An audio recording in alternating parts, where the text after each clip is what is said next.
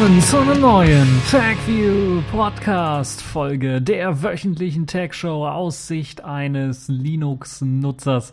Mit vollgepackten Themen starten wir in eine neue Woche mit den Themen der letzten Woche, den spannendsten. Unter anderem haben wir äh, im Programm Apple soll entsperren helfen, will das aber nicht, weil es öffentlich geworden ist.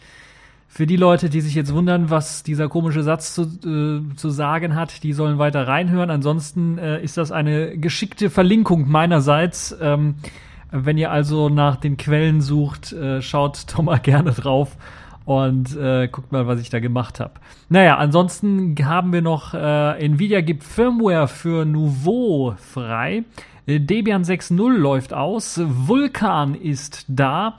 glibc-Lücke in Linux nutzt äh, DNS-Schwäche aus. Äh, Glasscheibe als Speichermedium. Tokio 200 Megabit pro Sekunde am Flughafen. Ein Smartphone für 3,30 Euro. Meizu Pro 5 kommt auch als Ubuntu-Edition. Und dann die Kategorien in dieser Woche. Die Pfeife der Woche. Diesmal ist es der Bürgermeister von Quickborn, Thomas Köppel. Was der so angestellt hat, das äh, wollen wir dann so gegen Ende der Sendung, gegen Ende der Folge dann mal ein bisschen besprechen.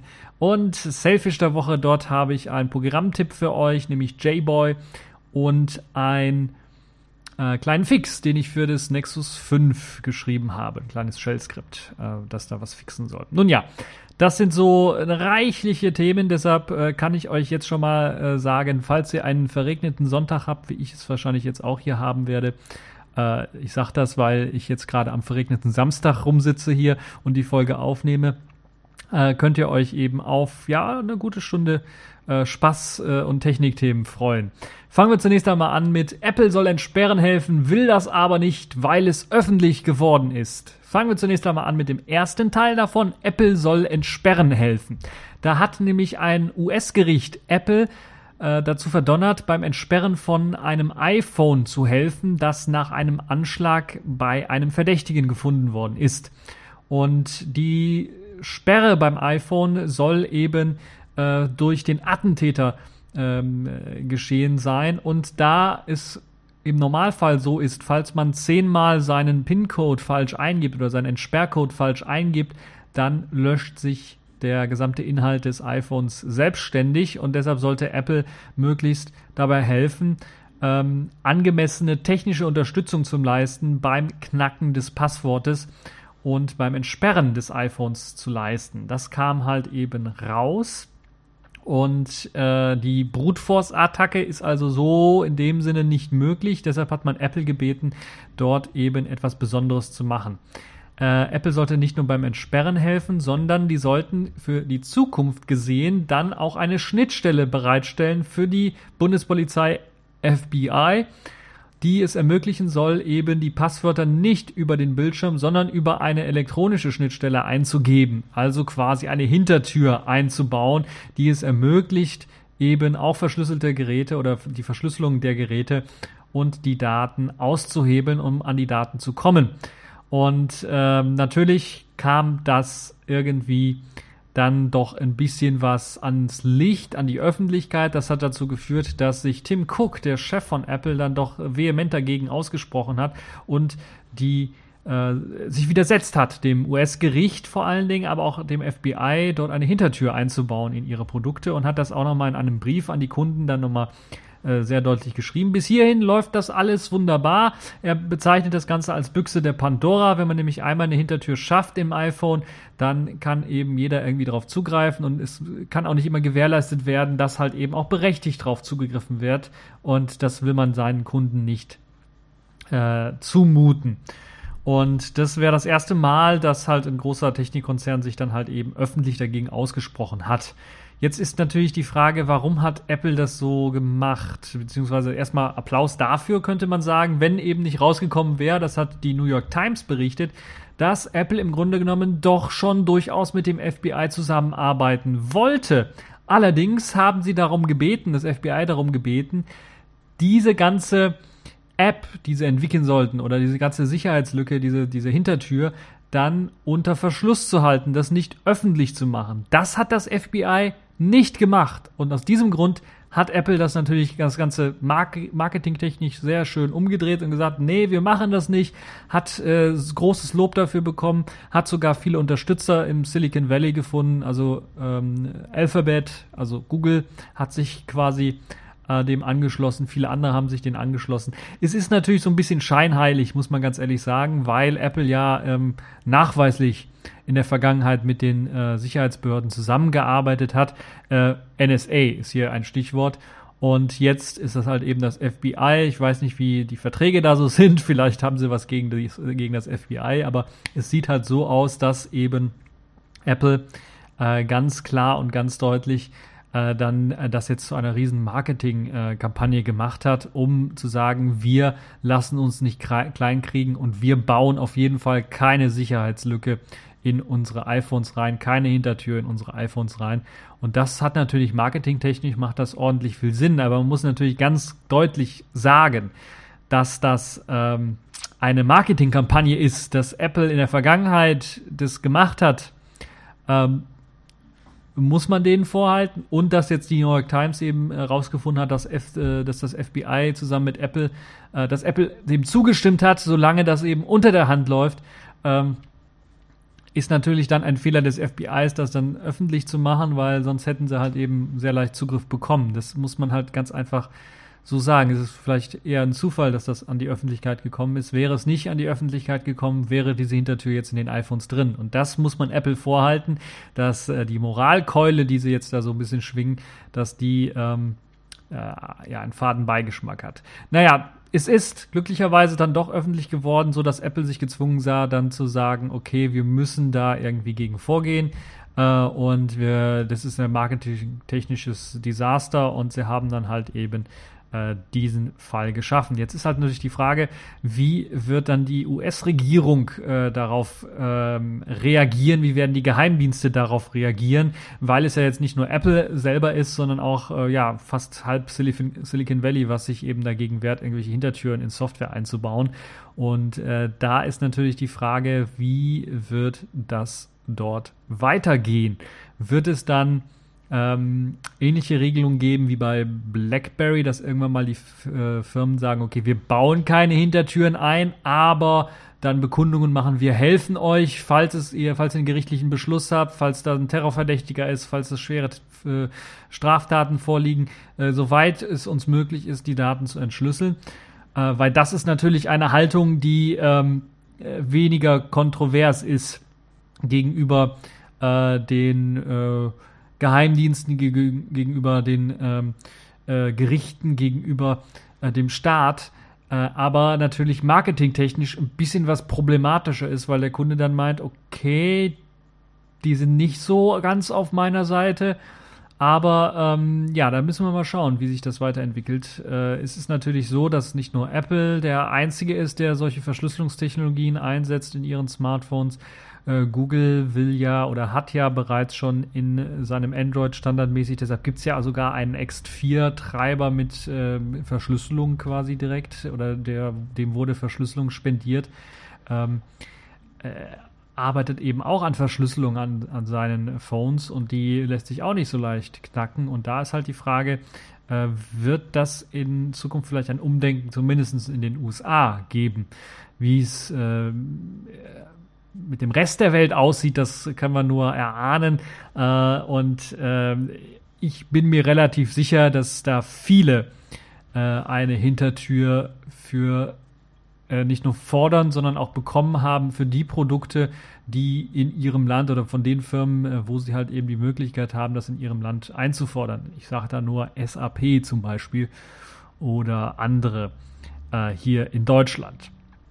Nun ja, also die ganze Geschichte ist ähm, kontrovers. Die ganze Geschichte äh, lässt sich aus zwei Blickwinkeln sehen. Zum einen, dass Apple dann doch nicht eingeknickt ist, dass sie sich stark gemacht haben. Zum anderen kann man das doch durchaus als Marketing-Gag auch sehen. Äh, zum anderen kann man das natürlich auch als positiven, positives Ereignis sehen, dass jetzt mal eine neue Diskussion gestartet wird, wie viel darf der Staat eigentlich, jetzt in dem Fall in den USA, aber allgemein ist das, glaube ich, auch eine gute Geschichte, wenn man halt eben mal auch in den USA über Privatsphäre ein bisschen mehr nachdenkt und ein bisschen mehr sich Gedanken macht über solche gerichtlichen Anordnungen und Hintertüren in Software oder Hardwareprodukten, in dem Fall sogar auch. Ja, das also die Geschichte zu Apple. Ich will auch nicht allzu viel dazu sagen, weil wir jetzt schon hier zehn Minuten äh, fast um haben von unserem Podcast und es geht ja weiter äh, mit vielen weiteren interessanten Thema, Themen. Zum Beispiel wollen wir uns jetzt mit einem Technikthema beschäftigen von einem Treiberhersteller und auch Gerätehersteller, nämlich Nvidia. Und Nvidia hat ja unter Linux eigentlich immer so eine richtig gute Unterstützung mit proprietären Treibern geboten. Was die freien Treiber angeht, haben sie sie immer irgendwie so stiefmütterlich behandelt. Das hat sich in den letzten Jahren etwas klein wenig, ein klein wenig verbessert. Nun wollen sie dann doch noch eben ein bisschen mehr diese freien Treiber auch unterstützen. Das haben sie in dem Fall gemacht, indem sie die Firmware freigegeben haben für bestimmte Karten. Bisher war es halt eben so, dass aktuelle Nvidia-Karten keine 3D-Unterstützung mit den freien Treibern hatten, also den Nouveau-Treibern, weil eben ein Sicherheitsmechanismus in den äh, Nvidia-Karten eingebaut war und äh, das benötigt halt eben eine Möglichkeit, da eben auch sicher äh, diese Sicherheits, äh, den Sicherheitsmechanismus zu nutzen. Und da Nvidia nur den kennt, ähm, war es halt unmöglich. Nun will Nvidia die Firmware für diese Karten freigeben, die es dann einem ermöglicht, auch mit den freien Treibern dann äh, diesen Sicherheitsmechanismus zu benutzen und so 3D-Unterstützung bereitzustellen.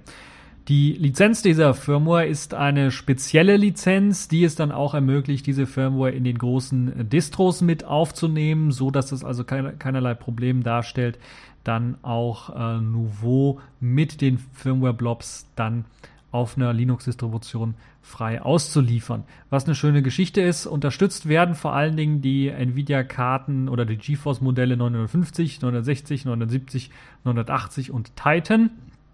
Die ähm, bisher jetzt freigegebenen Firmware-Daten äh, unterstützen momentan aber noch nicht die Stromsparfunktion, was eine sehr wesentliche Geschichte ist, weil ansonsten man auch nicht die Möglichkeit hat zu sagen, okay, jetzt läuft irgendwie ein Game, ein Spiel, äh, das braucht ein bisschen mehr Performance. Da gehe also nicht in den Stromsparmodus, gib also volle Performance raus und das ist halt eben nicht möglich. Deshalb ist die volle Leistung des Chips immer noch nicht abrufbar.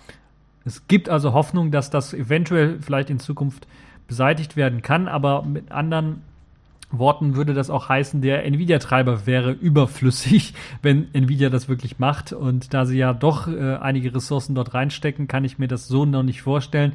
Deshalb äh, hoffe ich, dass das irgendwie reverse engineert wird oder so, dass man äh, dann auch ordentlich Speed mit Nouveau, mit dem Nouveau, mit dem freien Nouveau-Treiber bekommt. Nvidia selber hat die Freigabe dieser Firmware-Dateien bereits im September 2014 angekündigt und jetzt haben wir eben Februar 2016. Da könnt ihr euch mal vorstellen, wie lange das gedauert hat, bis das tatsächlich passiert ist.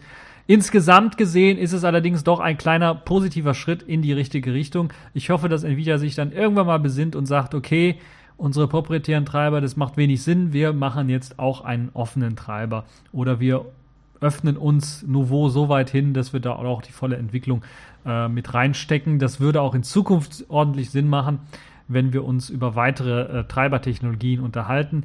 Da ist nämlich etwas Neues herausgekommen, nämlich Vulkan. Ich hatte ja bereits in der letzten oder vorletzten Folge über Vulkan so ein bisschen berichtet, die neue ähm, ja, 3D-Grafikschnittstelle, würde ich mal behaupten. Äh, die ist halt jetzt mit den offenen Intel-Treibern und neuen proprietären Nvidia-Treibern bereits herausgekommen. Das heißt, zeitgleich mit der Ankündigung der Version 1.0 von Vulkan, was ja eine API in dem Fall ist und eine Spezifikation, gibt es halt eben auch offene Intel-Treiber und einen proprietären Nvidia-Treiber, die bereits Vulkan können. AMD arbeitet noch an seinem AMD GPU-Treiber, der ja ebenfalls Open Source ist, genauso wie der Intel-Treiber. Der Intel-Treiber unterstützt als ähm, Karten die Intel HD ab Intel HD 3000 bis HD 6000, wobei es jetzt noch am besten äh, mit den neueren HD 5000 und 6000er Serien funktioniert. Alles davor äh, ist noch sehr experimentell und lässt sich teilweise sogar gar nicht äh, erst bauen. Probleme gibt es auch vor allen Dingen mit 32-Bit-Systemen. Da ist also Vulkan noch nicht so weit verbreitet. Das äh, hat mit den Treibern zu tun, aber auch allgemein ähm, damit, dass halt eben 32-Bit-Systeme eher selten noch eingesetzt werden. Die äh, Vulkan-Treiber von Intel sollen in Mesa integriert werden in Zukunft und man strebt dann an, in der übernächsten Version von Mesa, die voraussichtlich im Juni erscheinen soll, dann äh, das zu integrieren. Und für Fedora und Ubuntu stehen bereits äh, Repositories bereit, um diesen Vulkan-Treiber von Intel zu installieren. Damit er ordentlich funktioniert, benötigt es allerdings bei der Distro äh, DRI3 Support für den X-Server, damit halt eben das auch genutzt werden kann. Das Schöne und das Tolle an Vulkan ist, dass Wayland Support mit dabei ist. Wer mehr über Vulkan erfahren möchte, der kann, äh, dem empfehle ich dann auch in die Februar-Sendung reinzuhören von Radio Tux. Es ist zumindest jetzt noch geplant, weil wir die Sendung noch nicht aufgenommen haben, dass wir da ein bisschen ausführlicher über Vulkan reden, was die Technologie so bringt und äh, wie sie im Kontrast steht oder im Verhältnis steht zu OpenGL. Und da werden wir das ein bisschen was mehr besprechen. Ansonsten eine tolle Geschichte, dass das jetzt da ist und dass das recht schnell auch adaptiert wird oder aufgenommen wird von den verschiedenen Distros. Das hat mich ein bisschen erstaunt, weil ich ja eigentlich gedacht habe, dass es mindestens noch ein Jahr dauert, bis das überall irgendwie reingeflossen ist. Äh, schön, dass man da relativ performant ist, was das äh, Aufnehmen von Vulkan ist, relativ offen ist auch dafür. Ja, kommen wir zu einer kleinen weiteren News. Debian 6.0 läuft aus. Ende Februar ist Stichtag für Debian Squeeze. Die Version 6.0, das äh, als LTS bis dahin gepflegt wurde oder gepflegt wird, ist dann ausgelaufen oder wird dann ausgelaufen sein. Viele, vor allen Dingen Serversysteme, basieren eben noch auf Squeeze und sollten dann deshalb schnellstmöglich aktualisiert werden. Es gibt da zwei Alternativen. Dazu steht zunächst einmal Debian 7.0 Wheezy bereit, das ja auch als LTS dann bis 2018 gepflegt wird. Oder man kann natürlich auch auf die aktuelle stabile Version von Debian wechseln, Jesse Version 8.0 und ähm, das sind also die zwei Alternativen. Auf dem Desktop-System habe ich, glaube ich, Squeeze länger schon nicht mehr gesehen. Äh, da läuft meistens zumindest Wheezy irgendwie. Äh, das also für die Leute, die noch irgendwo einen äh, Server haben, der auf Debian läuft, auf einer älteren Version, Debian Jesse in dem Fall, die sollten sich darum bemühen, ein Update zu machen. Und warum sollte man Updates machen? Nun ja, es gab zum Beispiel in dieser Woche eine neue Lücke, eine glibc-Lücke. Und für die Leute, die sich ein bisschen was auskennen mit Linux, die wissen, oh, das ist ganz, ganz böse. Denn äh, diese glibc ist die GNU C-Bibliothek, worauf sehr, sehr viele Programme eben basieren und äh, aufsetzen und diese benutzen. Und wenn da eine Lücke drin ist, dann ist das schon arg böse. In dem Fall ist es eine Lücke, die äh, eine DNS-Schwäche ausnutzt und die glibc oder auch die eglibc bei einigen anderen Distros ist halt eben die Standard-C-Bibliothek, die auf vielen Linux-Distributionen ausgeliefert wird in verschiedenen Varianten. eglibc wurde zum Beispiel bei Debian Jesse, ähm, äh, Debian äh, Squeeze, sorry, Debian Squeeze verwendet zum Beispiel. Äh, die zentrale C-Bibliothek ist halt eben in vielen Linux-Distribus äh, Distros vorhanden und steckt halt eben dort drin und damit halt auch die Sicherheitslücke, was sehr, sehr schön, äh, sehr, sehr schade ist. Schön wäre was anderes, aber schade ist. Ja, ähm, wie funktioniert das Ganze? Es müssen zwei sehr große präparierte DNS-Pakete gesendet werden. Konkret liegt der Fehler in äh, der Funktion get addre info, also get address info ausgesprochen ähm, die die Netzwerknamen via DNS auflöst. Entdeckt wurde der Fehler ursprünglich von Red Hat schon im letzten Jahr und vor kurzem hat auch irgendein äh, Google-Mitarbeiter sich dann gewundert, dass halt eben sein SSH-Client immer abstürzte, als er auf einen bestimmten Server connecten wollte und hat halt eben dort den Fehler auch entdeckt und äh, hat den Fehler halt äh, durch Ausprobieren anderer Programme dann schnell auf glibc geschoben, also dann Ping und äh, äh, andere Programme raus äh, ausprobiert hat, die dann ebenfalls so einen Absturz äh, gebracht worden sind, äh, kann, konnte es halt nur noch glibc sein, was eben das Problem auslöst.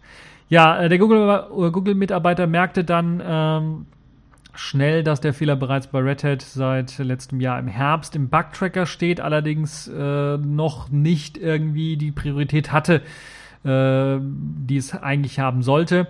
Durch einen Buffer Overflow bei DNS-Antworten könnten nämlich dann, wie er herausgefunden hat, auch fremde Code-Teile eingeschleust werden. Und damit das klappt, muss aber noch eben eine Schutzeinrichtung, nämlich das ASLR oder je nach Distro weitere irgendwie umgangen werden. Und ASLR ist bei vielen Distributionen mit dabei. Standardmäßig ist eine Kernel-Option, was man sich ähm, einschalten, äh, was sich einschalten lässt.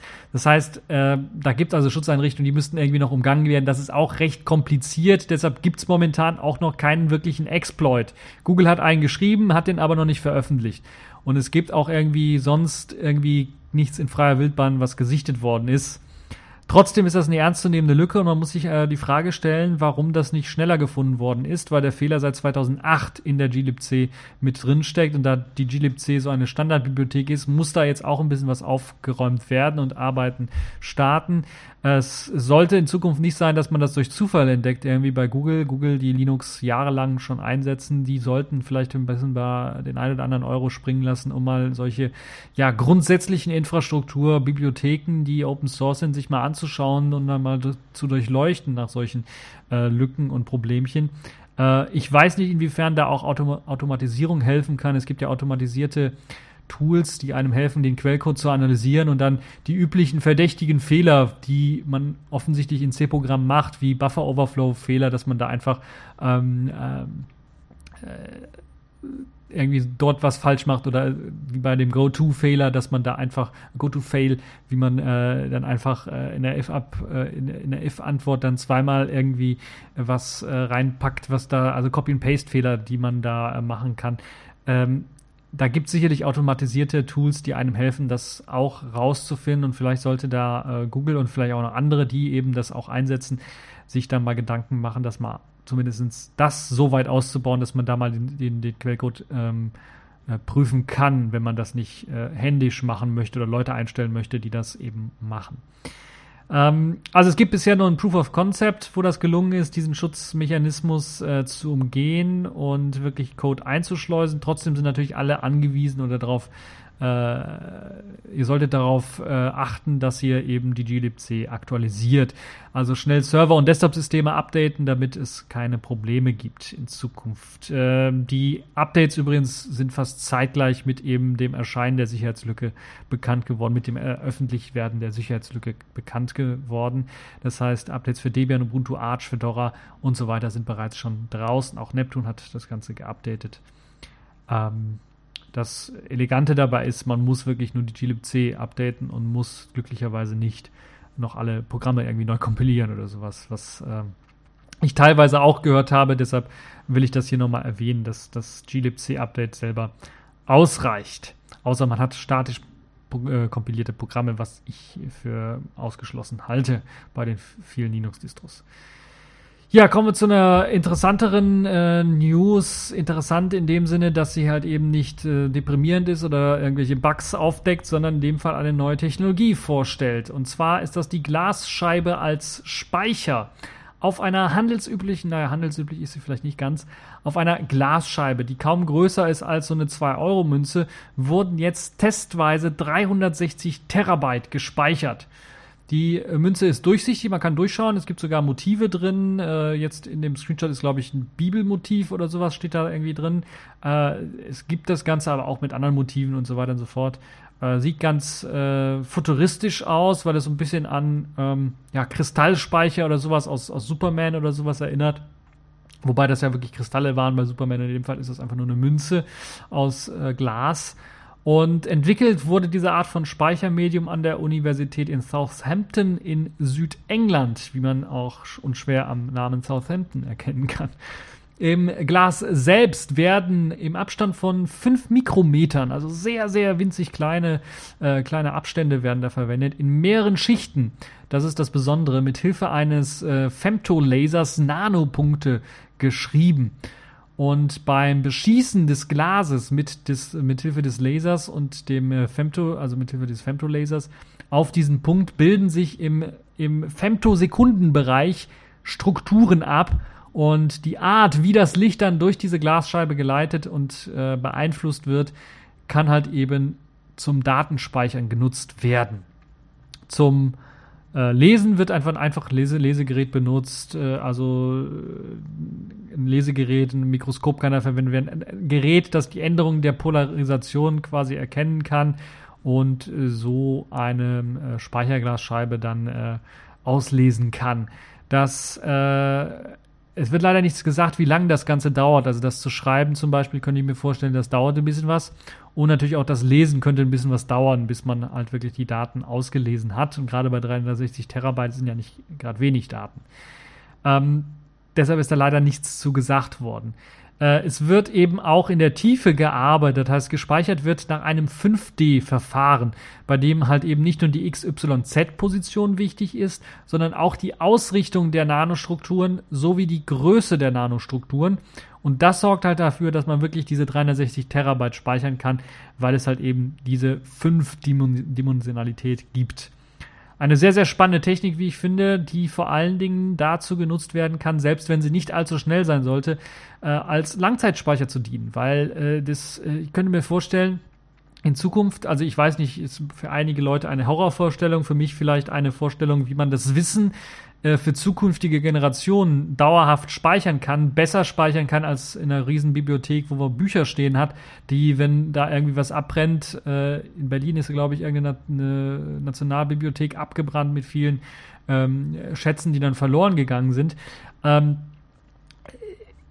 da macht so ein Glasspeicher schon mehr Sinn, weil dieser Glasspeicher soll auch extremste Temperaturen bis zu 1000 Grad Celsius aushalten können, ohne kaputt zu gehen und soll, wenn man das handelsüblich irgendwie lagert, in einem trockenen, äh, trocken muss er glaube ich auch nicht sein, aber in einem normalen äh, Raum bei Zimmertemperatur dann über ein paar hunderttausende von Jahren oder Millionen von Jahren dann halten. Und das ist dann wirklich eine Technik, wo ich sagen würde, das könnte man in Zukunft wirklich einsetzen, wenn das billig herzustellen ist, wenn es äh, ähm, oder sagen wir mal nicht billig, aber wenn wenn's der wenn der Preis angemessen ist und äh, die Möglichkeit besteht, so dann eine große Nationalbibliothek oder wichtige äh, Daten zu archivieren, für eine Langzeit eben zu archivieren ohne dass man die Angst haben muss, dass das irgendwie groß kaputt gehen kann. Und bei 360 Terabyte, sagen wir mal ehrlich, da passt wirklich, ja, passen mehrere Bücher oder mehrere äh, äh, Jahrhunderte an Geschichte passen da auf so einer Münze drauf mit Bildern und teilweise auch Tonaufnahmen, dass das äh, sicher und Videoaufnahmen sicherlich auch dass das sicherlich eine sehr geniale Geschichte ist, wenn sich das halt durchsetzt, dass äh, die Münzen relativ billig werden, dass die Schreibgeräte vielleicht einen angemessenen Preis haben und dass die Lesegeräte billig sind. Also ich kann mir in Zukunft vorstellen, wenn es ordentlich gemacht wird, hier in Deutschland wird es wahrscheinlich nicht zuerst sein, sondern irgendwo anders, wahrscheinlich irgendwo in Japan oder sowas, äh, dass es dann in den Bibliotheken dann vielleicht auch Lesegeräte gibt und dass man anstatt Bücher dann auch solche kleinen äh, runden 2 Euro äh, Glasscheiben nehmen kann und die dann irgendwo reinlegen kann und sich dann durch die Geschichte des letzten Jahrhunderts oder sowas durchklicken kann ähm, mit Audio, mit Videobegleitung und so weiter und so fort. Wäre eine super geniale Sache, wie ich finde, ähm, Wissen langzeit, äh, langzeitmäßig zu speichern. Wo wir gerade schon bei, bei Japan waren, ähm, äh, die sind ja technisch immer so ein bisschen was weiter und wenn wir uns mal in dieses Technik-Wunderland Japan begeben, und zwar in die Hauptstadt Tokio, naja, nicht ganz Tokio, sagen wir mal zu einem Flughafen in der Nähe von Tokio, äh, Tokio nämlich dem Narita International Airport. Dort gibt es nämlich eine sehr interessante Technologie, die Panasonic zusammen mit dem Flughafenbetreiber geplant hat und jetzt eine neue Testtechnologie aufgebaut hat auch und das jetzt eine Woche lang testen möchte. Wie Gig nennt sich die Technologie. Wi-Fi Gig könnte man dazu auch sagen. Es ist eine Technologie, die im 60 Gigahertz Band ermöglichen soll, drahtlos bis zu 200 Megabyte pro Sekunde, nicht Megabit, Megabyte pro Sekunde an Daten zu übertragen. Das entspricht dem ähm, Standard IEEE 802.11ad. Der ist noch nicht draußen, wie wir alle wissen, beziehungsweise da gibt es noch eigentlich gar keine Geräte, aber das ist eine sehr interessante Geschichte. Und hier könnten also diese traumhaften Datenübertragungsraten erreicht werden.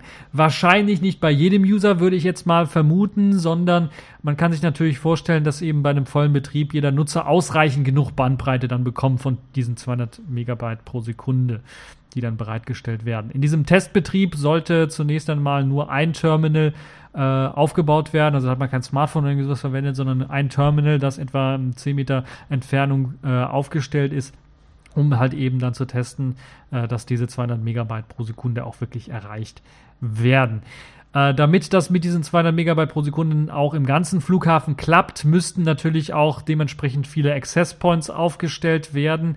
Die Technologie an sich ist, äh, wenn man diese Megabyte-Raten pro Sekunde sieht, diese Übertragungsgeschwindigkeit, eine sehr interessante, sehr spannende Technologie.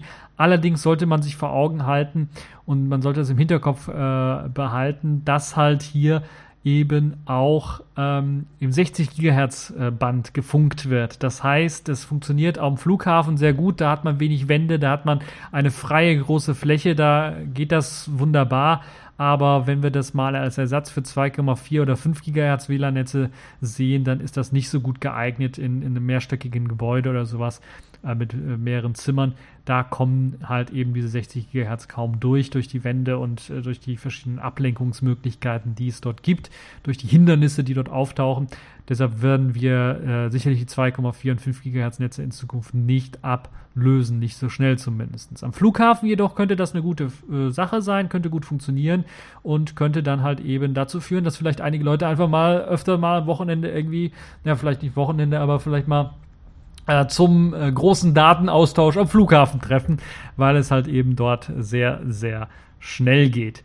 Ähm, die Y-Gig-Technologie ist eine sehr spannende Geschichte, die noch nicht komplett neu ist, denn bereits in einigen Notebooks äh, ist äh, ein Chip eingebaut, der das eben kann, aber auch bereits in Smartphone Prozessoren ist die Technologie enthalten. Das heißt, wenn ihr zum Beispiel ein Smartphone mit einem Snapdragon 810er euer eigen nennt, einem Qualcomm Snapdragon 810, dann habt ihr diese Y-Gig-Technologie schon mit an Bord. Das heißt, ihr müsst nicht unbedingt ein neues Smartphone kaufen, falls, es, äh, falls ihr nach Tokio reist und das dort mal ausprobieren wollt in ein paar Jahren, sondern das würde dann auch mit eurem alten Smartphone mit einem Snapdragon 810er gehen. Natürlich ist das auch in allen neueren Geräten, also im 820er und so weiter so fort, auch enthalten. Eine spannende Technologie, wie ich finde. Äh, bin mal gespannt, wann wir das flächendeckend sehen werden. Ich äh, bin mir relativ sicher, in Tokio ist ja auch jetzt bald Olympische Spiele, sind da jetzt auch bald. Können mir vorstellen, dass sie da zumindest an Flughäfen dann diese Technologie einsetzen, um schnelle Datentransfers zu ermöglichen. Ähm, äh, hier in Deutschland, ja, ich rechne mal fünf, sechs, vielleicht sogar zehn Jahre wird es noch dauern, bis wir das hier haben. Äh, das sind so die üblichen Jahreszeiten, die wir äh, oder die Jahre, die wir ähm, warten müssen, bis so eine spannende Technologie dann auch bei uns äh, flächendeckend irgendwie erscheint oder zumindest äh, ausprobiert werden kann. Ähm, ja, das also dazu. Dann sind wir jetzt auch schon bei äh, Smartphones angelangt. Ich habe ja von einem Snapdragon geredet. Kommen wir jetzt zu einem weiteren Smartphone, nämlich einem Smartphone aus Indien. Und das ist auch eine spannende Geschichte, wie ich finde, denn dort haben sie äh, ein Smartphone unter dem Namen Freedom 251 oder Freedom 251 vorgestellt. Und das ist ein neues Smartphone, das für 251 Rupien verkauft wird. Das sind umgerechnet in Euro 3,30 Euro oder 3,40 Euro, irgendwie sowas. Also 3 Euro Smartphone in Indien. Und jetzt könnte man denken, okay, das ist so ein verkommendes, das sieht aus wie ein Smartphone, aber ist eigentlich so ein Feature-Phone. Nein, das ist wirklich ein richtiges Smartphone. 4 Zoll QHD-Display. Also das ist eine traumhafte Auflösung. Ich habe auch eine QHD-Auflösung auf meinem äh, Jolla-Phone. Das heißt, das ist noch nicht so lange her, dass wir das äh, hatten. Okay, ich habe ein bisschen, größeres Display, deshalb ist, ist er hier noch besser. Die Pixellichte höher. Verdammt. Nun ja, äh, also QAD auflösendes Display 4 Zoll sagt natürlich nichts aus, wie gut jetzt dieses Display ist in Sachen äh, Farbwiedergabe, Helligkeit und so weiter und so fort. Äh, kann sich jeder denken, dass da ein bisschen was gespart werden muss. Hat einen 1,3 GHz Quad-Core-Prozessor mit an Bord und 1 GB RAM. Das klingt von den Daten schon mal gar nicht mal so schlecht. Auch wenn wir uns anschauen, dass 8 GB interner Speicher vorhanden sind, ist das schon viel mehr als bei den Firefox Phones, die dann teilweise nur 2 GB internen Speicher hatten und viel mehr gekostet haben. Nun ja, äh, bei der Kameraoption muss man ein bisschen was ähm, ja, Abstriche machen. 3,2 Megapixel, allerdings Autofokus. Äh, das haben sie also doch schon eingebaut ist äh, mit dabei. Und es gibt sogar eine Frontkamera mit 0,3 Megapixeln. Das heißt, Videochat würde auch funktionieren, auch wenn es eher schlecht als recht aussieht. 1450 mAh Akku ist auch mit dabei, sollte ausreichend sein, äh, wenn wir bedenken, dass das Display so klein ist und so eine kleine Auflösung nur hat. Ähm, ja, wie gesagt, die Kamera, äh, was gibt's noch? Äh, Android ist mit dabei. Es ist, glaube ich, ein Android 5.1.1, was mit dabei ist. Lasst mich nicht lügen. Genau, Android 5.1 ist mit dabei. Android Lollipop ist mit dabei. Es gibt ein Jahr Garantie, wie man das so kennt. Und ja, das ist, glaube ich, also es klingt gar nicht mal so schlecht, muss man ganz ehrlich sagen. Das ist ähm, eine tolle Geschichte. Also es wird jetzt äh, dort verkauft in Indien und für 3,30 Euro ist das halt eben ein Schnäppchen. Es gibt auch keinerlei irgendwie Einschränkungen in Sachen Software oder sowas. Was ich nicht gesehen habe, steht leider auf der Seite gar nicht drauf, ist, was für ein Prozessor dort eingesetzt wird. Äh, ich vermute stark, dass es so ein etwas billigerer MediaTek oder sowas sein wird. Ähm, also nicht man sollte nicht allzu viel erwarten, aber für 3,30 Euro, bitte euch, da wird äh, auf jeden Fall dann äh, jeder eben, äh, es gibt ja Feature-Phones, die sind äh, teurer als das. Also deshalb gehe ich davon aus, da wird sich äh, äh, jeder so etwas leisten können. Selbst ein Penner auf der Straße, um das mal so ein bisschen abfällig auszudrücken, könnte sich dann so ein Feature, so ein, ein, ein Freedom 251 Phone leisten. Also das ist auf jeden Fall eine, eine tolle Entwicklung, die auch zeigt, wie weit wir mit Technologie momentan sind, weil es ist nicht allzu lang her. Also sagen wir jetzt mal, wir haben jetzt 2016, vor fünf Jahren war das State of the Art, was da äh, jetzt für 3,30 Euro verkauft wird. Das ist schon gar nicht mal so weit hergeholt. Also das ist schon mal gar nicht schlecht, muss man ganz ehrlich sagen. Ja, ähm, das also das äh, Phone, wie dieses Freedom 251 von, äh, das in Indien verkauft wird, auch von der gleichnamigen Firma. Also die haben, heißen auch genauso. Wo wir bei Smartphones sind, von einem sehr billigen Smartphone kommen wir jetzt zu einem High-Class-Smartphone, nämlich einem neuen äh, Smartphone. Ja, nicht ganz so neu, es ist schon etwas länger auf dem Markt draußen, allerdings bisher nur als Android-Variante, nämlich das Meizu Pro 5. Nun gibt es auch die Ankündigung von Meizu und von Canonical eine Ubuntu-Version rauszugeben. Das ist damit die zweite Kooperation, die sie eingegangen sind, nachdem sie vorher schon mal ein Smartphone mit Ubuntu rausgegeben haben. Diesmal ist es wirklich ein High, High, High, High, High-End Smartphone, kann man nicht anders sagen, wenn wir uns die Daten anschauen. Zunächst einmal, ja, kann man eigentlich vom Smartphone reden, wenn man bei 5,7 Zoll redet ich wage das mal so ein bisschen zu behaupten. Also es ist ein Phablet, das ist, glaube ich, die Kategorie, in die das reinfällt. Äh, 5,7 Zoll ist schon gewaltig. Aber vielleicht für den einen oder anderen, der kein Tablet haben möchte, der aber ein größeres Smartphone haben möchte, vielleicht die richtige Variante. Also 5,7 Zoll ist das Display groß, ist ein Full HD Display AMOLED ähm, mit, äh, ja, Full HD Display ist ein bisschen vielleicht gelogen, weil es hat eine Auflösung von 1920 x 1200, also ein bisschen was, eine höhere Auflösung als Full HD. Es kommt mit einer sehr saustarken äh, CPU daher, nämlich dem Samsung Exynos äh, 7420, getaktet bei 2,1 GHz. Das ist ein Octa-Core ARM-Prozessor äh, mit A57 bzw. A53 Technologie. Es gibt das Ganze als 3 GB äh, Speicher, also RAM-Variante, oder als 4 GB RAM-Variante. Was jetzt Canonical wirklich verwendet, warte, vielleicht haben sie die Webseite endlich mal geupdatet. Wie war das? ubuntu.com slash phone. Tippen wir mal direkt rein. Vielleicht hat Canonical da was äh, geupdatet zu den Devices und vielleicht gibt es da jetzt auch mal mehr Informationen. Genau, die haben mehr Informationen reingepackt. Es ist die 3 GB Variante. Mit 3 GB äh, RAM eben ausgestattet, das Meizu Pro 5. Hat ein Corning Gorilla Glass 3 vorne drauf. Das heißt, ihr könnt das mal auch runterfallen lassen. Es sollte nicht springen, das Display. Auf der Rückseite gibt es eine 21,16 Megapixel Rear-Facing Camera äh, mit PDAF, also dem äh, Phasen-Autofokus-System, äh, was mit dabei ist und auch äh, Bildstabilisierung. Äh, vorne ist eine 5-Megapixel-Kamera, die sollte also für Selfies und für Videochat natürlich ausreichend sein. Das Besondere ist, es gibt Hi-Fi-Sound. Hi-Fi-Sound klingt jetzt so gar nicht mal so ähm, besonders, aber es ist wirklich ein äh, äh, wirklich äh, ein richtiger Pro-Chip mit dabei, der eben äh, sehr gute Soundwerte liefern soll. Äh, wie gut jetzt der Sound wird, das müssen wir mal schauen. 32 GB internen Speicher soll es geben. Das ist also auch die kleine Variante. Es gibt eben äh, von Meizu Pro 5 auch eine größere Variante mit, äh, lasst mich nicht lügen, ich glaube 64 GB Speicher. Das ist jetzt in dem Fall die 32 GB Variante bei dem Ubuntu, bei der Ubuntu Edition.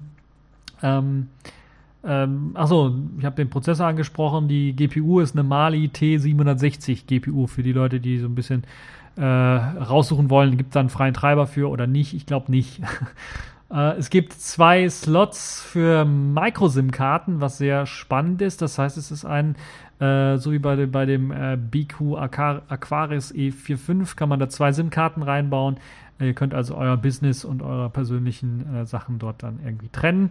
Und es gibt einen äh, Micro-SD-Karten-Slot auch. Ich bin mir jetzt gar nicht sicher, kann man das benutzen neben den zwei Karten? Ich glaube schon. Also es gibt einen Micro SD-Karten-Slot, der soll bis zu 128 GB äh, Speicher fassen können. Und äh, da gibt es halt eben dann auch äh, die Möglichkeit, äh, da euren Speicher mit aufzurüsten.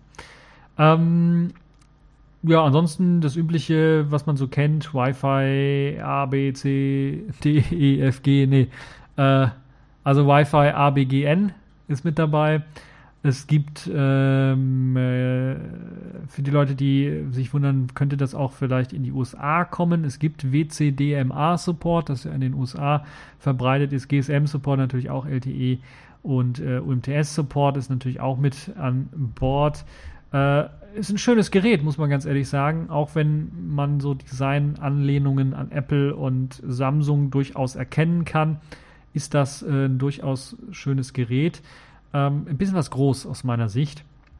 Aber dafür eben mit modernster Technologie ausgestattet. Was ich noch nicht gesagt habe, es gibt einen USB-C, Typ C, äh, USB 3.0 Typ C Anschluss. Das heißt, äh, habt ihr auch den modernsten äh, Anschluss, was das angeht. Und ähm, ja, das ist äh, momentan ist es noch so, dass es auf dem äh, Mobile World Congress ähm, äh, vorgestellt wird und dann wird es auch die Pre-Order-Option geben, die dann in dieser Woche äh, bereitgestellt wird. Wenn es also, wenn der MWC anfängt, solltet ihr darauf achten. Vielleicht könnt ihr euch das dann vorbestellen. Die Preise sind so, ich würde mal sagen, 450, 500 Euro. Bereich, zumindest ist das so jetzt momentan das, was die Android-Variante kostet. Und ich kann mir vorstellen, dass man äh, in dem Preissegment ungefähr dann auch die Ubuntu-Version ähm, äh, anbieten wird. Ähm, sehr spannende Geschichte, wie ich finde. Ein sehr, sehr High-End Phone oder Phablet in dem Fall. Für die Leute, die also mal eine Alternative ausprobieren sollen.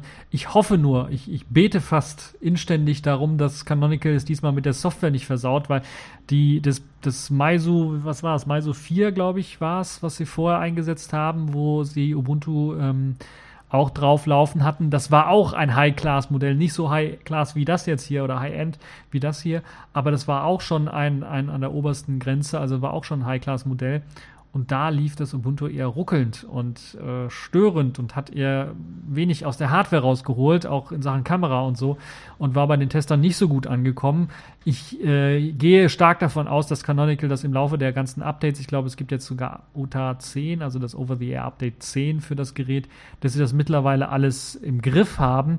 Aber ähm, Ruckler bei den Scopes, das ist halt eben aus meiner Sicht selbst mit so einem High-Class-Phone, selbst auf dem Desktop würde das ruckeln, weil das Problem oder der Pferdefuß hier einfach ist, dass die Scopes eben Internetsachen anzapfen. Und wenn das Internet laggt, dann laggt halt eben auch die UI oder muss dann nachladen und so. Und deshalb wirkt das immer so ein bisschen träge und lahm. Und was mich persönlich an der Ubuntu-Geschichte stört, ist die Bedienung, die einfach irgendwie also da gibt es halt verschiedene Wischarten von links und von nach rechts. Und wenn man da lang oder kurz wischt, hat das andere Auswirkungen. Und ich habe noch kein, äh, ich habe das selber mal in der Hand gehabt. Ich habe ja auch Nexus 5, wo man das ausprobieren kann. Ich habe, mir ist es noch nicht gelungen, herauszufinden, auch jetzt, äh, das Nexus 5 habe ja schon ein bisschen was länger, wo ich das ausprobieren konnte. Äh, mir ist es noch nicht gelungen, äh, wirklich schnell damit zu arbeiten, ohne aus Versehen mal irgendwie was auszulösen, was ich nicht auslösen wollte durch einen Wisch. Und ich sehe das auch bei vielen Videos, wenn Ubuntu Phone äh, vorgestellt wird. Kann natürlich der Vorführeffekt sein, ein bisschen aufgeregt, wenn man es vor der Kamera macht oder so. Oder weil man halt irgendwie sich Verrenkungen machen muss, weil man irgendwie die Kamera so aufgestellt hat, dass äh, kein Kameramann hat. Aber insgesamt sehe ich das noch als Pferdefuß von, von Ubuntu, wo ich sagen würde, es wäre perfekt, wenn Canonical ähm, das mit den Scopes überdenken würde, einen richtigen Homescreen da irgendwie reinmachen würde. Ich hätte auch nichts dagegen, wenn sie standardmäßig die links die Leiste da anzeigen lassen und auf dem Desktop nur ein paar Widgets drauflegen können. Ist jetzt wäre jetzt nicht so besonders, aber äh, ist das mit den Scopes, das muss optimiert werden. Entweder das oder die müssen rausfliegen, weil das ist nicht schön, wenn das da ruckelt, auch bei so einem äh, High-End-Smartphone. Und das andere ist halt einfach die Bedienung mit den Wischgesten von links nach rechts. Das muss einfach irgendwie, das muss überarbeitet werden. Das ist, das geht nicht. Das geht wirklich nicht. Vor allen Dingen haben wir jetzt hier einen 5,7 Zoller. Ich habe einen 5 Zoller und habe damit Probleme. Beim 5,7 Zoller kann ich mir nicht vorstellen, dass das einfacher wird in Sachen Bedienung. Deshalb Canonical, da müsst ihr nochmal ran, was das angeht. Das ist das Einzige, was ich so als großen Kritikpunkt da bringen kann. Das andere, was ich so ein bisschen bringen möchte als Kritikpunkt, ist wahrscheinlich äh, das, ähm, aber das ist ein kleiner Kritikpunkt. Das ist eher, das, das ist äh, der Geek in mir, der jetzt spricht, der sagt, warum zum Geier ist alles Read-Only? Und warum kann ich mit Upget nicht sofort irgendwie was installieren und habe nicht sofort Root und kann da was machen? Ähm, aber das ist nur Geek-Only. Da gibt es natürlich Möglichkeiten, das zu machen. Sobald man Root hat, äh, hat man da die Möglichkeit, auch das Dateisystem äh, Read-Write zu mounten und dann Sachen zu verändern. Also das ist so ein bisschen, was mich so ein bisschen gestört hat. Aber das ist wirklich äh, ein kleiner Kritikpunkt, was das angeht. Ansonsten kann ich wirklich sagen, Hut ab, das sieht nach einem richtig guten Smartphone aus, richtig guten Tablet aus. Hoffe, dass die weiteren Modelle ähm, äh, weiterhin unterstützt werden. Die BQ, BQ Aquaris Modelle i45, i5, dass die gut unterstützt werden. Äh, und auch das äh, MX4, so hieß das ähm, äh, andere High-End in Anführungszeichen Smartphone von Meizu was äh, auch eine Ubuntu-Edition hat, was allerdings nicht mehr gekauft werden kann, soweit ich weiß. Die BQ-Modelle können noch erworben werden, falls euch das interessiert. Die gibt es da ab 169 Euro. Ich würde weil der Preisunterschied nicht so groß ist, direkt auf die 199 Euro Variante den BQ Aquarius E5 setzen, weil es einfach die bessere äh, Ausstattung hat, äh, deutlich bessere Ausstattung hat als das E45. Äh, falls ihr euch dafür interessiert, also das ist so ein bisschen Ubuntu Phone Liebe jetzt hier im TechView Podcast. Äh, machen wir mal weiter, wir haben ja nicht allzu viel Zeit. Äh, kommen wir äh, jetzt, äh, achso, das waren schon die News für diese Woche. Kommen wir jetzt zu den Kategorien in dieser Woche. Accepted. Connecting. Complete. System activated. All systems operational.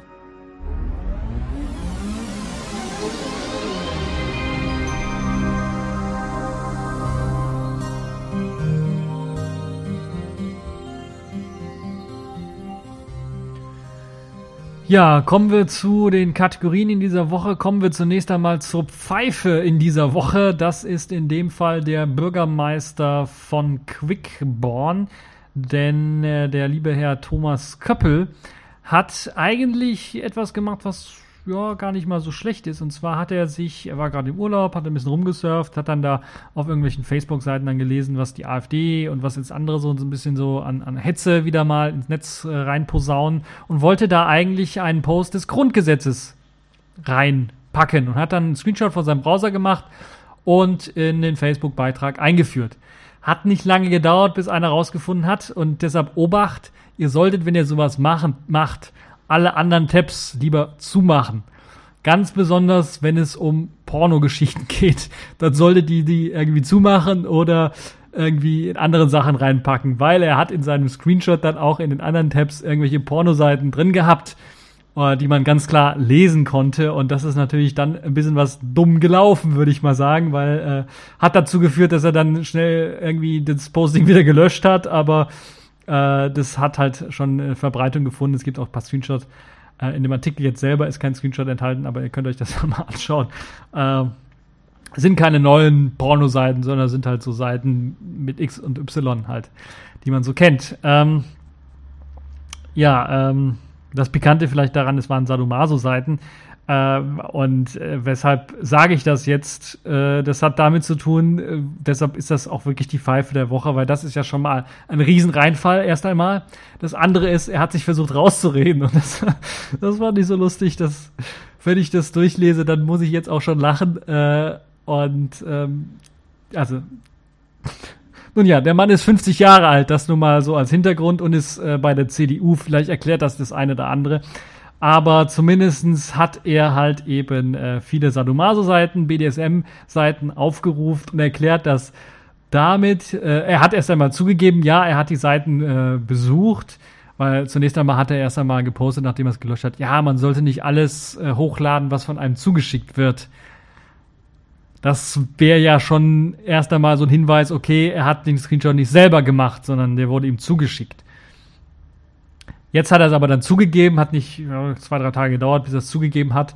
Er konnte es auch nicht mehr verleugnen und hat dann eben äh, sich damit rausgeredet, warum waren das eigentlich BDSM-Seiten, warum waren das Sadomaso-Seiten, hat sich damit ausgeredet, ja, er war ja gerade im Urlaub in Tirol und da hat er irgendwie beim, im Skilift von BDSM gehört und er wusste nicht, was das war. Und da hat er einmal eine Online-Recherche dazu gemacht. Gott. also da fällt mir ein, da fällt, da fällt einem nicht mehr viel zu ein, was man dazu macht. Natürlich würde ich mich auch damit rausreden und sagen, ich habe auf den Seiten nur zu Recherchezwecken rumgesurft. Ah, herrlich. Was soll man dazu noch sagen? Also ist es damit, glaube ich, zu Recht die Pfeife der Woche gewesen. Ich hatte ja kurz GLMC als Pfeife der Woche stehen, aber als ich das da gelesen habe, habe ich gesagt, nee, ich habe Tränen äh, vor Lachen in den Augen, das geht nicht. Das muss auf jeden Fall als Pfeife der Woche mit rein. Also der Bürgermeister von Quickborn, Quickborn Thomas Köppel, ist, äh, hat er für mich auf jeden Fall die Pfeife in dieser Woche verdient. Ähm, nicht nur damit, dass er erstmal den, den peinlichen Fauxpas rausgebracht hat, weil er kennt wahrscheinlich nicht den Pron-Modus oder den, wie heißt er in Wirklichkeit, äh, nicht Pornomodus bei Browsern, sondern äh, privater Modus oder beim Chrome oder Chromium heißt der Inkognito-Modus. Den kennt er wahrscheinlich nicht, weil da werden die Seiten dann in so einem Extra-Fenster geöffnet, werden auch nicht in der Historie gespeichert, äh, falls man da irgendwie nicht ähm, schlecht bei äh, jemandem auffallen möchte, der vielleicht mit einem wohnt ähm, und auch Zugang zum Rechner hat. Ähm, und ähm, das wird in einer extra Seite abgelegt. Dann wäre es natürlich immer noch möglich, dass in der Taskleiste vielleicht was rumsteht. Deshalb sollte man, wenn man irgendwelche Screenshots macht und wenn man Screenshots vor allen Dingen mit moralischem Appell macht, sollte man vorher unbedingt darauf achten, dass man in seinen Tabs irgendwie nicht Pornoseiten aufhat oder dass man irgendwie in seiner Taskleiste nicht irgendwie was mit Porno drin hat. Und ähm, also auf jeden Fall das war zumindest das erste, wo ich gedacht habe, Pfeife der Woche. Aber als ich dann gelesen habe, warum aus Recherchezwecken hat er das Ganze natürlich nur aufgehabt und hat vergessen, es dann zu schließen. Ja, das sind so Recherchezwecke, die mit einer Hand erledigt werden können. Nun ja, das war also äh, die Pfeife der Woche. In dem Fall, ich sage da nichts mehr zu.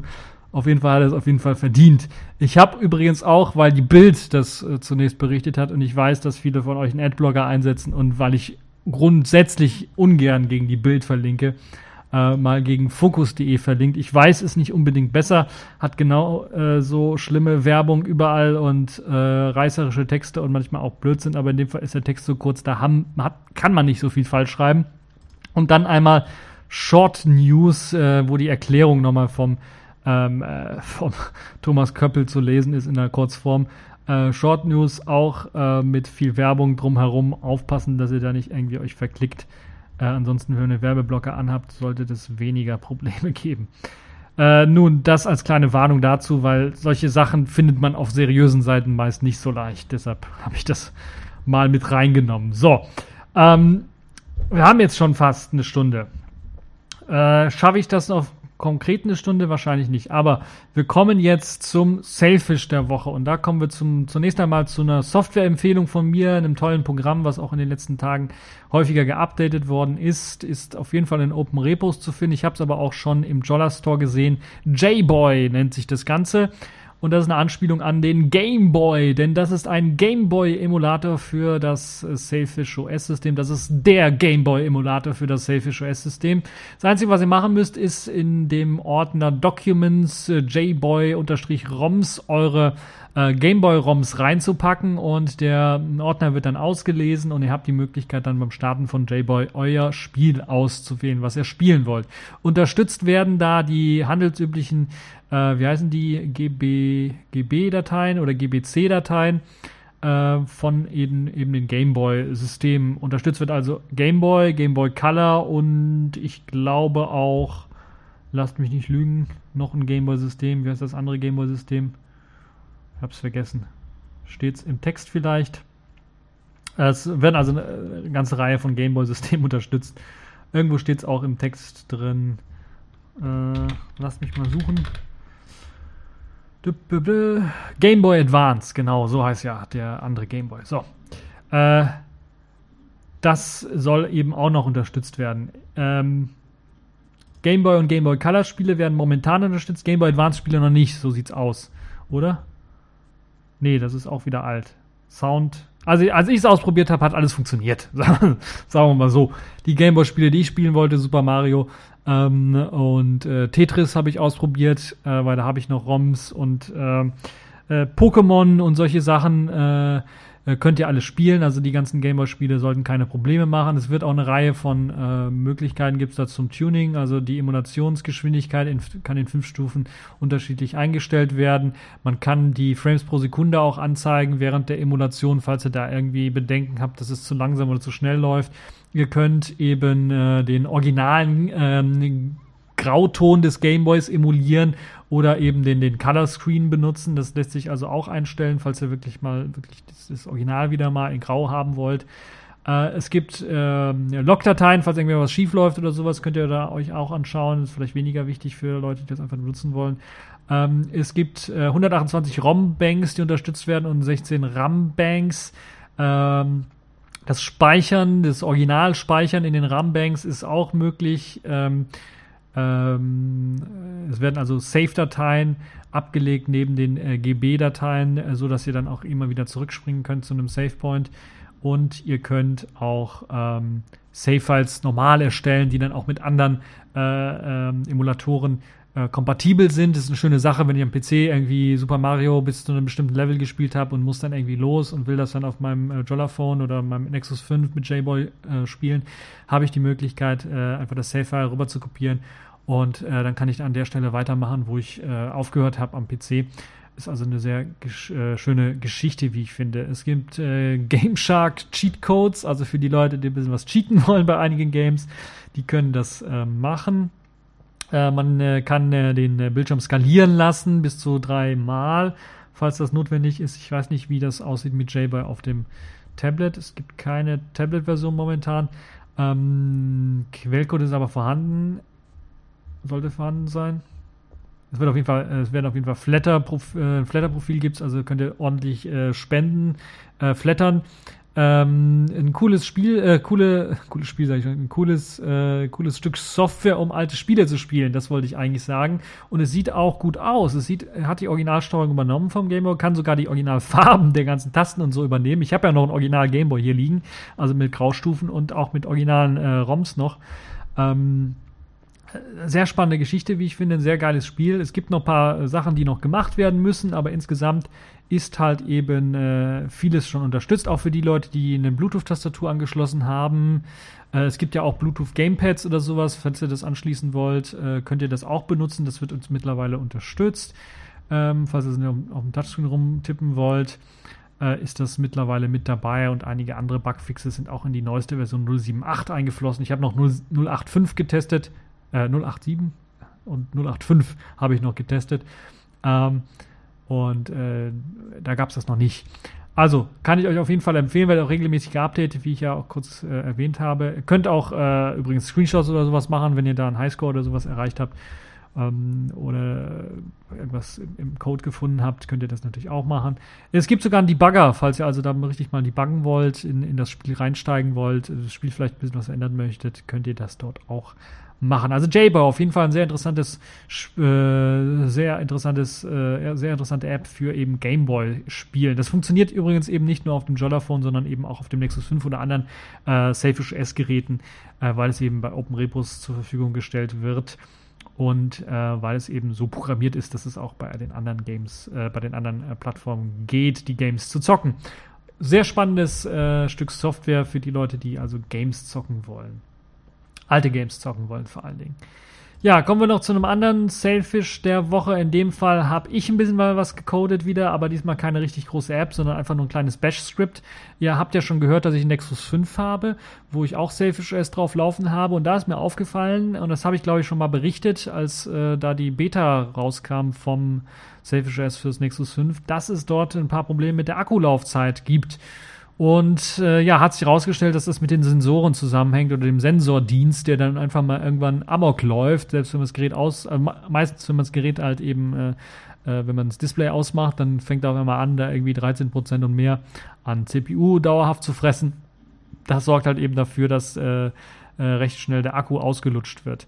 Das ist jetzt ähm, äh, ein Problem, was gelöst werden kann mit Hilfe meines kleinen Bash-Scripts. Ich habe mich da inspirieren lassen von der anderen Lösung. Da hat einer das Ganze in Python mit einem PS-Util Python Library gemacht, was ich so ein bisschen für Overkill halte, weil das noch nicht gepackt ist in Selfish OS und man müsste es erstmal selber kompilieren und dann das Python-Skript ausführen und Python verbraucht auch noch Arbeitsspeicher. Ich gedacht, das, ich kann doch das gleiche auch im Bash machen. Hab dann 29 Zeilen Bash äh, geschrieben, das im Grunde genommen das gleiche macht. Es prüft alle halbe Sekunde, alle 30 Sekunden, ob eben der Sensorprozess über 8% oder 8% CPU verbraucht und macht es das zweimal, also nach einer Minute, 30 und 30 macht 60 und 60 Sekunden sind eine Minute. Äh, wenn das immer noch über 8% verbraucht, wird halt eben der Prozess neu gestartet. Es ist wunderbarerweise ein Dienst, äh, der mit äh, Systemd einfach neu gestartet werden kann. Und wenn er neu gestartet wird, erreicht er diese 13% oder mehr oder über 8% äh, CPU-Auslastung nicht mehr. Und das führt halt eben dazu, dass der Akku geschont wird zum Großteil. Noch nicht so geschont, als wenn der, wenn die Sensoren richtig laufen würden und der Sensorprozess richtig laufen würde, aber zumindest ist es ein netter Workaround für die Leute, die sich ein bisschen was rumärgern, bis so ein richtiger Fix äh, bereitsteht. Ich äh, weiß auch nicht, ob ein richtiger Fix im nächsten äh, in der nächsten ähm, Version schon bereitgestellt wird oder ob es wirklich darauf hinausläuft, dass entweder das Python oder das Bash-Skript jetzt von mir hier eingesetzt wird in einer vielleicht anderen Variante mit ein paar weiteren Variablen und ein paar äh, Seiteneffekte auszuschließen. Momentan ist mir kein Seiteneffekt aufgefallen. Ihr könnt das selber testen. Ist wirklich 29-zeiliger Bash-Script. Ihr braucht dann nur ein Service-File, falls ihr das automatisch beim Hochfahren in, im Hintergrund als Systemd-Service äh, starten wollt. Uh, und das ist halt dann auch wirklich alles, was ihr da benötigt. Alles verlinkt in, dem, äh, in den Links. Äh, da könnt ihr dann eben das Skript sehen und auch das Service-File euch runterladen und dann mal ausprobieren und äh, mir berichten, ob das Ganze funktioniert. Und falls ihr sogar auch Zugriffsrechte habt auf den äh, Bugzilla, wo eben über das Problem berichtet wird, könnt ihr dort natürlich auch sehr gerne eure Meinung, eure Erfahrungen dazu posten. So, das dazu, da sind wir jetzt durch für diese Woche. Äh, reichlich Themen, wie ich gesagt habe. Wir haben eine Stunde geschafft. Und äh, ja, ich hoffe, ihr habt keinen so verregneten Sonntag wie ich hier.